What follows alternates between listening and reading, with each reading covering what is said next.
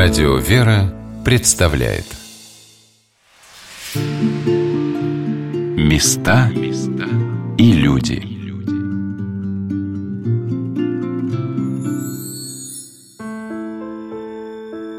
Как вы думаете, в какое время мы с вами живем? Простое или сложное?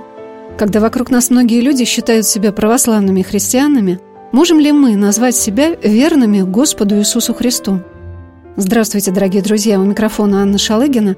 Сегодня мы продолжим рассказ о городе, по словам писателя нашего столетия, иеромонаха Серафима Катышева, названном «Петушки обетованные», где жили люди, которые, несмотря ни на какие обстоятельства своей жизни, сохраняли веру и любовь к православной церкви и передали и нам это правильное, истинное учение о Боге. В городе Петушки провел последние годы своей жизни удивительный человек, который являлся одним из главных охранителей, защитников и столпов православия на нашей земле в XX веке, святитель Афанасий Сахаров, епископ Ковровский. Когда епископ Афанасий Сахаров между ссылками и арестами в конце 30-х годов побывал в Москве, он с иконой всех святых в земле российской просиявших проехал по московскому метрополитену с молитвой – благословляя этот новый вид транспорта и всех тех, кто им пользуется. И теперь, когда поезд или электричка из Москвы во Владимир останавливается на станции Петушки, каждый человек может обратить внимание на уникальный для нашего времени деревянный храм, построенный в русском стиле, с резными белыми наличниками на окнах, освященный в честь святителя Афанасия Сахарова. Владыка, икона и частица мощей которого находятся в этой церкви, по-прежнему благословляет всех людей, как делал это при жизни, даже находясь в заключении. Каждое его письмо начиналось и заканчивалось такими словами. «Всех моих друзей горячо и сердечно приветствую, на всех призываю Божие благословение. Спасайтесь о Господе». Когда под звуки проходящих поездов я беседовала с настоятелем Свято-Афанасьевского храма города Петушки, протеереем Артемием Исмаиловым, особенно важным для меня стал вопрос, а как же мы сейчас сохраняем свою веру? Батюшка рассказывал, как он застал еще тех людей, которые помнили в петушках святителя Афанасия. Особо много они не говорили, говорили что-то вкратце. Ну, например, допустим, говорили о том, что святитель Афанасий очень трепетно относился к богослужебным книгам. Вот говоришь, например, если, допустим, положишь на книгу очки, святитель Афанасий так скажет, ты что, очки светишь? Потом про торт, тоже вот я вот это запомнил, тоже мать Варвара рассказывала. Про вот, этот, этот цветочек посередине, как он его вырезал, и дал ей. Она тогда еще девочка была. Поэтому вот какие-то такие мелочи, потому что еще раз, святитель Афанасий вел очень замкнутую жизнь, поэтому информации о нем э, было ну, мало, и он, и он сам тем людям, которые с ним общались, понимаете, они же были в то время ну, девочками фактически, молодежи. Он был очень осторожен в общении с молодежью, для того, чтобы каким-то образом вот эта вот молодежь из-за него не подверглась каким-то неприятностям очень внимательно к этому относился, поэтому кроме каких-то бытовых деталей, ну, вообще ничего фактически не сохранилось. Но потом вот я знаю, что у нас вот тоже одна прихожанка была, Мария Сергеевна Виноградова, она постоянно в Афанасия благословение брала. Тоже прожила более 90 лет, уже представилась. Ну, видите, они все уже ушли, я их еще застал. Вот мать Ионики, вот, которая в домике жила, я перед смертью, как раз она вот умерла перед Великим постом, и она вот схимница была, я, кажется, субботу причащать ездил. Вот какая она была? Ну, такая суровая монахиня. Как вот они смогли себя сохранить в этом советском пространстве? Да вы знаете, в советском пространстве себя сохранить было, в общем-то, гораздо проще, чем в современном. Достаточно было просто жить церковной жизнью. Понимаете, вот мир, он был отдельно, а церковь, она была отдельно. Нужно было просто границу не переходить, и все. Но они вот жили храм, молитва, дом, все. Вот они таким образом и жили. Сейчас, конечно, сложнее, потому что сейчас церковь выходит в мир, сейчас все перемешано, ну, сейчас все гораздо сложнее и требуется много рассуждения какого-то духовного. Чтобы каким-то правильным путем пройти, сейчас нужно ну, более, в общем, более сложно это сейчас. Потому что границ резких нету. И поэтому сложнее. Раньше было вот, в каком-то плане даже проще. То есть было все поддельно своих на чужих, и все было понятно. Но сейчас нет, сейчас сложнее. Но это не значит, что это плохо, это просто, просто другое время. Церковь, она, в общем-то, существовала в разные времена и должна существовать. Для каждого времени она находит какое-то свое слово, и появляются какие-то святые, которые говорят. Сначала, может быть, их не слушают, а потом к ним начинают прислушиваться. Учитель Афанасий тоже фактически молчал всю жизнь, да, сейчас мы о нем говорим. Когда святитель Афанасий в 1921 году был возведен в сан епископа, русская православная церковь претерпевала немыслимые испытания – В эти годы для верующих людей особой болью отзывалось надругательство властей над мощами святых угодников Божьих. Известно, что в Успенский собор города Владимира были собраны мощи владимирских святых, и большевики назначили день для глумления над святынями. Это был 1919 год. Дежурными около мощей был иеромонах Афанасий и псаломщик Потапов. Ожидали народ, толпившийся у дверей храма. Когда открылись двери, иеромонах Афанасий провозгласил «Благословен Бог наш!» В ответ ему раздалось «Аминь!» И начался молебен Владимирским угодникам. Входящие люди благоговейно крестились, клали поклоны и ставили у мощей свечи. Так предполагаемое поругание святынь превратилось в их торжественное прославление. А когда в 1922 году последовал первый, а затем в скором времени и второй, и третий арест епископа Афанасия, его первая ссылка в Зырянский край, он писал своей маме Матроне Андреевне с этапа еще из Таганской тюрьмы. «А тюрьмы нам нечего бояться. Здесь лучше, чем на свободе. Это я не преувеличивая говорю. Здесь истинная православная церковь. Мы здесь как бы взяты в изолятор во время эпидемии. Правда, некоторое стеснение испытываем. Ну а сколько у вас скорбей? Постоянная опасность заразиться. Постоянное ожидание приглашения в гости, куда не хочется. Постоянное ожидание каких-либо пакостей от живых, имеется в виду обновленцы. Возможность тягостных, я бы сказал, омерзительных встреч с ними. Необходимость искать выхода из разных затруднительных положений. Попробуй тут устоять. А мы от этого почти гарантированы – и поэтому, когда я получаю соболезнования моему теперешнему положению, я очень смущаюсь. Мое положение хорошее. Тяжелое положение тех православных пастырей, которые сейчас, оставаясь на свободе, несут знамя православия. Помоги им, Господи! Их крест тяжелее креста тех, которые в тюрьмах. Они в большей нуждаются помощи православных мирян. И я усердно прошу православных владимирцев всемирно поддерживать православных пастырей, заботиться о них, беречь их – Господь да поможет нам всем остаться верными Ему, и полезное нас да устроит». Такими словами из тюрем, из лагерей поддерживал епископ Афанасий своих близких, духовных чад, друзей, которых всех помнил, о каждом молился, помнил их дни рождения, в дни ангелов служил о них молебны. Его письма наполнены огромной заботой, любовью, духовной помощью тем, кто оставался на свободе – Письма святителя Афанасия Сахарова – это неиссякаемый источник человеческого мужества, доброты, поддержки. Может быть, я еще никогда не читала ничего подобного.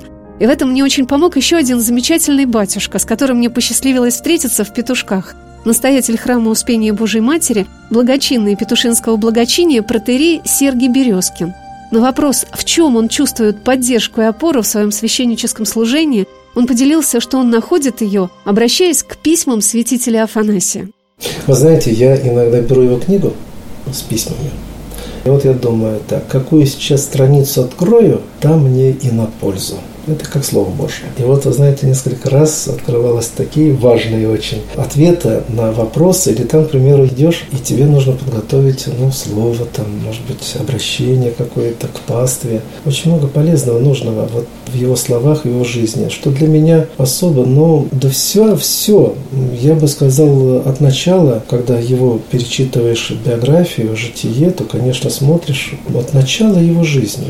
Потому что это же очень важно воспитание это его любовь к труду, это его терпение, это его смирение, это скромность. Это все то, что необходимо, вы знаете, сегодня особо вот не забыть вот эти качества, важнейшие христианские и человеческие. То есть в нем сочетание и духовного, и земного. Владыка имел возможность так и пошутить. У него были такие хорошие, добрые пожелания. Он мог радостно что-то. Однажды я даже почитал, как Владыка рекомендует применить для лечения некие лекарства, там что-то необходимо. Ты попей вот это ты сделай так-то. Пожалуйста, передай, чтобы больше пользовался вот такими препаратиками. А врача нужно почитать. Тебе сказали полечиться, полечись. То есть не было такого, как мы можем говорить, отказа от э, медицины или там что-то. Тут я вижу во владыке добрый совет, который, естественно, поможет человеку решить сочетание в нем и земного такого момента, и духовного, что как раз и очень важно. Думаю, что и пастырю, священнику сегодня очень полезно.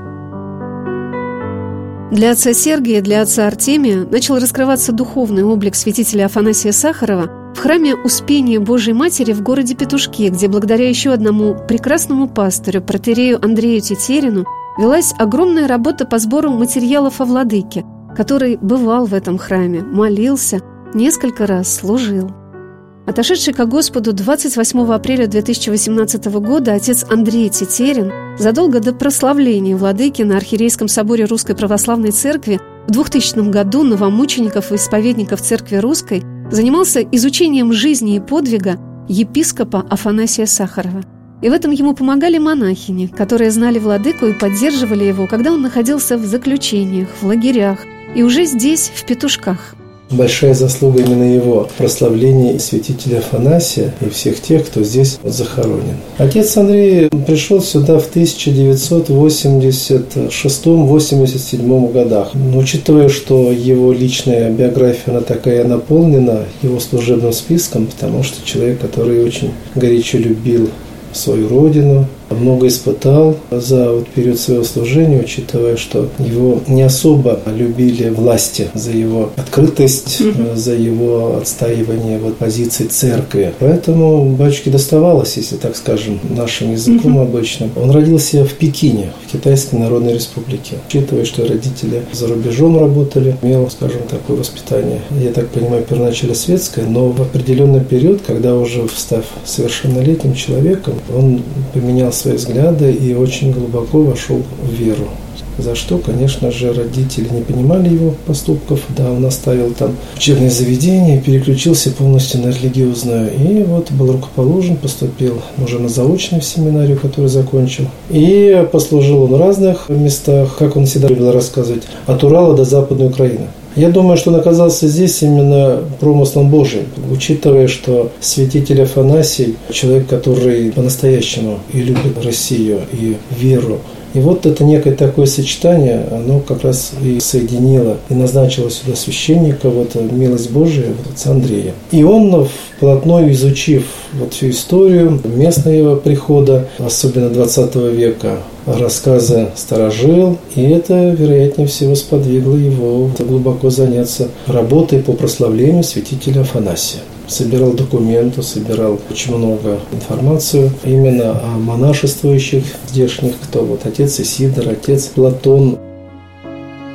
Сам владыка Афанасий, оставив для нас свою автобиографию, подсчитал, что он находился в изгнании 6 лет, 7 месяцев и 24 дня, в вузах и горьких работах 21 год, 11 месяцев, 12 дней. Это почти 29 лет. А когда для владыки был окончен срок заключения, его держали в лагере еще около трех лет. А потом еще год держали в доме инвалидов, не разрешая переехать к людям, которые готовы были за ним ухаживать. И только в 1955 году епископа Афанасия освободили под опеку его духовного сына Георгия Седова в Тутаеве. А в 1956 владыка смог переехать в Петушки, где ему во всем помогали монахини. Отец Сергий подарил мне книгу иеромонаха Серафима Катушева «Петушки обетованные». Я смогла прочитать и про матушку Варвару, и про монахиню Маргариту, на могилках которых я побывала. И письма святителя Афанасия как будто стали оживлять эту уникальную историю XX века, когда одни находились в заключении, а другие всеми силами пытались им помочь, передавали посылки, писали письма. И все они незримо поддерживали и молились друг за друга – и всех вас, мои дорогие, я всегда вспоминаю, особенно в праздники, и всех поздравляю в дни именин. Вообще мои мысли всегда с вами. Сердце мое полно благодарной любви ко всем моим заботникам, столько лет не забывающим меня. Так хотелось бы всех видеть еще в здешнем мире, чтобы лично поблагодарить, чтобы утешиться общей молитвой, дружеской беседой, вместе побывать на дорогих могилках, число которых все увеличивается – но Господу угодно еще продолжить наше испытание скорбью о разлуке. Будь Его святая воля. Уповаю, что за эти наши скорби Он утешит нас радостную встречу в Его горних обителях с участием в небесной вечной литургии. Я спросила отца Сергия, что это было за особое духовное братство в городе Петушки, которое воплотило в себе настоящую любовь во Христе. Батюшка рассказал об одном своем детском воспоминании – вы знаете, однажды, где-то еще до того, как я начал храм посещать, видел процессию захоронения. И мне так понял, что захоранивали кого-то из монахинь, потому что сами монахини несли гроб. То есть такая вот процессия на могилу пошла. У меня это было, ну, я, понимаете, никогда не видел таких вещей. Ну, идет захоронение там как-то с музыкой иногда в советское время, знаете, а здесь нечто такое духовное, высокое. Они пели как-то? Ну да, тут было такое моление. И вот как бы вот такие вещи, которые иногда здесь мне встречались, моменты, они немножечко откладывались, откладывались. Сегодня я, когда вспоминаю, прошло уже много лет, для меня это, конечно, очень глубоко. Отец Сергий вспоминал чудесных монахинь, которые пели на клиросе, молились в храме, которые составляли монашескую общину Свято-Успенской церкви, которая не закрывалась в советские годы. Думается тоже по молитвам тех людей, которые промыслом Божиим оказались в петушках. Это и монахи Засимовой пустыни Архимандрит Сидор и игумен Платон, удивительные старцы, молитвенники. Вглядываясь в их фотографии, как бы прикасаешься к их доброте, смирению – Сколько было таких незнаемых нами священников, монахов и монахинь, рассеянных по всей русской земле, которые сохранили для нас этот огонек веры. Отец Сергий рассказал, что в Успенском храме есть икона всех русских святых, на которой можно увидеть образы и этих непрославленных людей, но известных многим своей святостью жизни. Буквально год назад мы написали икону святых новомучеников, исповедников церкви русской в память о столетии убиения первых новомучеников. И вот эта икона сейчас, она стоит в храме. На этой иконе изобразили не прославленных, потому что нас же монахини наши и отцы, игумены, архимандриты, которые засимовские, они не прославлены в лике, но они являются, скажем, исповедниками и подвижниками веры благочестия. Вот мы их тоже изобразили на этой иконе в качестве таких вот мирских и служителей. И когда мне уже после кончины отца Андрея подарили крест, его наперстный, я вот так решил, что этот крест должен быть на этой иконе, потому что это его заслуга. Он вот трудился на благо прославления и памяти вот этих монахинь, епископов и игуменов, архимандритов. Сегодня на «Волнах Радио Веры» мы рассказываем о городе Петушки, где провел последние годы своей жизни святитель Афанасий Сахаров, епископ Ковровский – о храме Успения Божьей Матери, где он бывал и молился, и о Свято-Афанасьевском храме, построенном в честь одного из самых известных иерархов Русской Православной Церкви, который более 30 лет провел в заключениях и ссылках, лагерях. Святитель Афанасий Сахаров всю свою жизнь занимался составлением службы всем святым в земле российской просиявшим, которая совершается во вторую неделю после праздника Пресвятой Троицы – он начал составлять ее еще в 1917 году, когда принимал участие в Поместном соборе Русской Православной Церкви 1917-18 годов. И всю жизнь, через лагеря и ссылки, он пронес это свое служение, свой подвиг богослова, литургиста, свой дар песнописца Русской Церкви. Мы знаем многих создателей церковных служб, святителей Василия Великого, Иоанна Златоуста – преподобных Иоанна Дамаскина и Романа Сладкопевца, преподобного Иосифа Песнописца. Святитель Афанасий – это пример того, как человек самого юного возраста, впитавший в себя дыхание церковных служб и в семинарии, и в академии, и в служении в епископском сане, продолжал творчески развивать русскую богослужебную практику. Он создавал акафисты, каноны, тропари и величания. Он славил Бога своим словом – в юности он писал стихи, и в служении Богу это стало его даром церкви. Меня особенно поразило составленное владыкой молебное пение в начале Великой Отечественной войны, в котором есть такие слова. «О многомилостиве, не до конца гневайся на нас, помилуй землю русскую, пощади русский народ, призови его к покаянию, якоже древляне невитен, бывшими бедствиями и скорбями омой нас от беззаконий наших, очисти от грехов наших, Возгрей сердца наши верою в Тя, окропи их надеждою на Тя, распали их любовью к Тебе, умножь в нас веру, помоги нашему неверию. Об этом даре святителя Афанасия составлять молитвы за Россию сказал протеерей Артемий Исмаилов – Например, вот одна из современных проблем, борьба за мир была такая. В советское время церковь занималась борьбой за мир, да. У нее есть молебное пение мире во всем мире. То есть, как вот именно с церковной точки зрения на это посмотреть, и как вот, ну, в принципе, да и сейчас можно это все читать, это все использовать, молиться этим текстом, и прекрасно будет. Потому что борьба за мир – это не только современная, но, понимаете, но для него это было важно еще в каком плане? В плане того, чтобы церковь участвовала ну, в таком, в общем, движении за все хорошее, что есть в мире. То есть он просто нашел церковные слова для того, чтобы это правильно выразить, сделать. У него, например, есть молебен за Отечество, написанный во время Великой Отечественной войны. Такой интересный молебен, именно церковный подход, такое церковное понимание Великой Отечественной войны. Отец Артемий продолжил рассказ о богослужебной деятельности святителя Афанасия Сахарова, епископа Ковровского, который объединяет собой многие поколения служителей русской церкви с церковью сегодняшней, с нами. Все, что святитель Афанасий делал, оно, оно так или иначе в жизнь нашей церкви вошло. Просто, может быть, не в том виде, как он это имел в виду. Если возьмем, допустим, служба всем русским святым, да, то есть мы сейчас эту службу служим. Служится эта служба не только на территории Российской Федерации, но, например, служится там на Украине, в Беларуси, в русской зарубежной церкви. И она объединяет вот всех русских людей вокруг русских святых. То есть, а раньше этой службы не было. Эта служба вошла, то есть она у нас живет, она действует, она объединяет людей. Потом, значит, следующий момент. Были собраны, были изданы минеи зеленые, так называемые, собраны богослужения, в том числе богослужения различным русским святым. Понимаете, мы стали больше внимания уделять именно почитанию русских святых.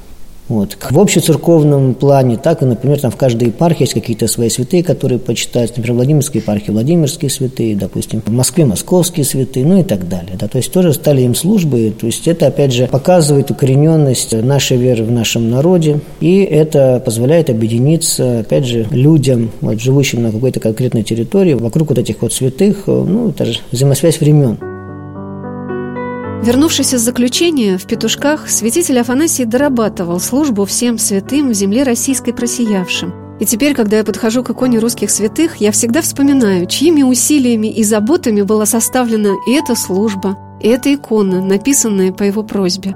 А самого святителя Афанасия мы можем увидеть на иконе новомучеников и исповедников церкви русской. Он стал вместе с теми, кто отдал свои жизни за Христа в годы гонений – так же, как многие-многие сохранили свою верность Богу в лагерях и ссылках, служа церкви чистотой своей жизни и своей молитвой. Хотя сам епископ о подвиге писал в письмах своим чадам так «Не унывайте вы, родная моя матушка, делами, подвигами никто из нас не оправдится. Я надеюсь исключительно только на то, что дерзновенно скажу Господу, «Твой есть мяс, спаси меня. Я грешен, ничего доброго не имею, но я Твой, я никогда от Твоего имени не отрекался. Чаще повторяйте сие и вы, и уповайте, что и вас спасет Спаситель наш, что не забудет Он ваш подвиг любви. И к болящей матушке Репсиме, и к старцу отцу Архимандриту, подвиг любви, продолжающийся и доселе. Я спросила отца Артемия, что важно понять современному человеку о подвиге исповедничества святителя Афанасия Сахарова. Это был человек церкви, именно церковный человек. Человек, чтущий традиции церкви, человек, понимающий, что церковь живет и развивается, церковь должна развиваться и находить ответы на новые вопросы, но исходя из своего вот этого вот тысячелетнего опыта. И он еще что говорил? То есть для него важно было именно обращение к опыту русских святых, к опыту помощи, к защите. Вот это, в общем, для нас, для, для Русской Православной Церкви, которая находится не только на территории России, но и современных и ближнем зарубежье, и дальнем зарубежье. То есть это то, что нас объединяет, то есть общее церковное наследие, которое является не просто наследием, но является живым, действенным. И нас всех, то есть благодаря святителю Афанасию мы какие-то ориентиры приобретаем. Ну, вот и когда у нас возникают какие-то сложные вопросы, вот можно себе задать такой вопрос, а как бы поступил святитель Афанасий в той или иной ситуации? Вот он бы это одобрил или не одобрил? А если не одобрил, то почему? А для меня вся жизнь святителя Афанасия Сахарова является одним непрерывным подвигом восхождения к Богу. Его письма, оставленные нам как великое духовное наследие, можно применять и к нашему сегодняшнему времени, как пример и для людей церковных, и для тех, кто только приближается к вере. О судьбах будущего монашества было открыто, что последние монахи и по жизни своей будут как миряне, но что подвиги их будут равны подвигам древних отцов. Это сказано о наших временах – мы плохие монахи, мы все время в мирской обстановке, у нас мысли мирские, мирские поступки. Но то, что мы в наше лукавое время, при всех наших немощах и грехах, не стыдимся нашего христианского звания и не стыдимся нашего монашеского чина, это одно, я верю, вменится нам в подвиг, равный подвигам древних отцов-пустынножителей. Только при этом у нас должны быть еще два качества – смирение и любовь. Чтобы в сердце нашем не было и тени злобы или вражды, даже по отношению к врагам нашим. Немощи немощных носите, а не себе угождайте. Через несколько минут мы вновь окажемся в городе Петушки, где за скромным очарованием тихого русского городка скрывается великая тайна жизни святых людей, которые через весь свой земной путь пронесли любовь к небесному Отечеству, к Богу, оставаясь верными Ему в любых жизненных испытаниях.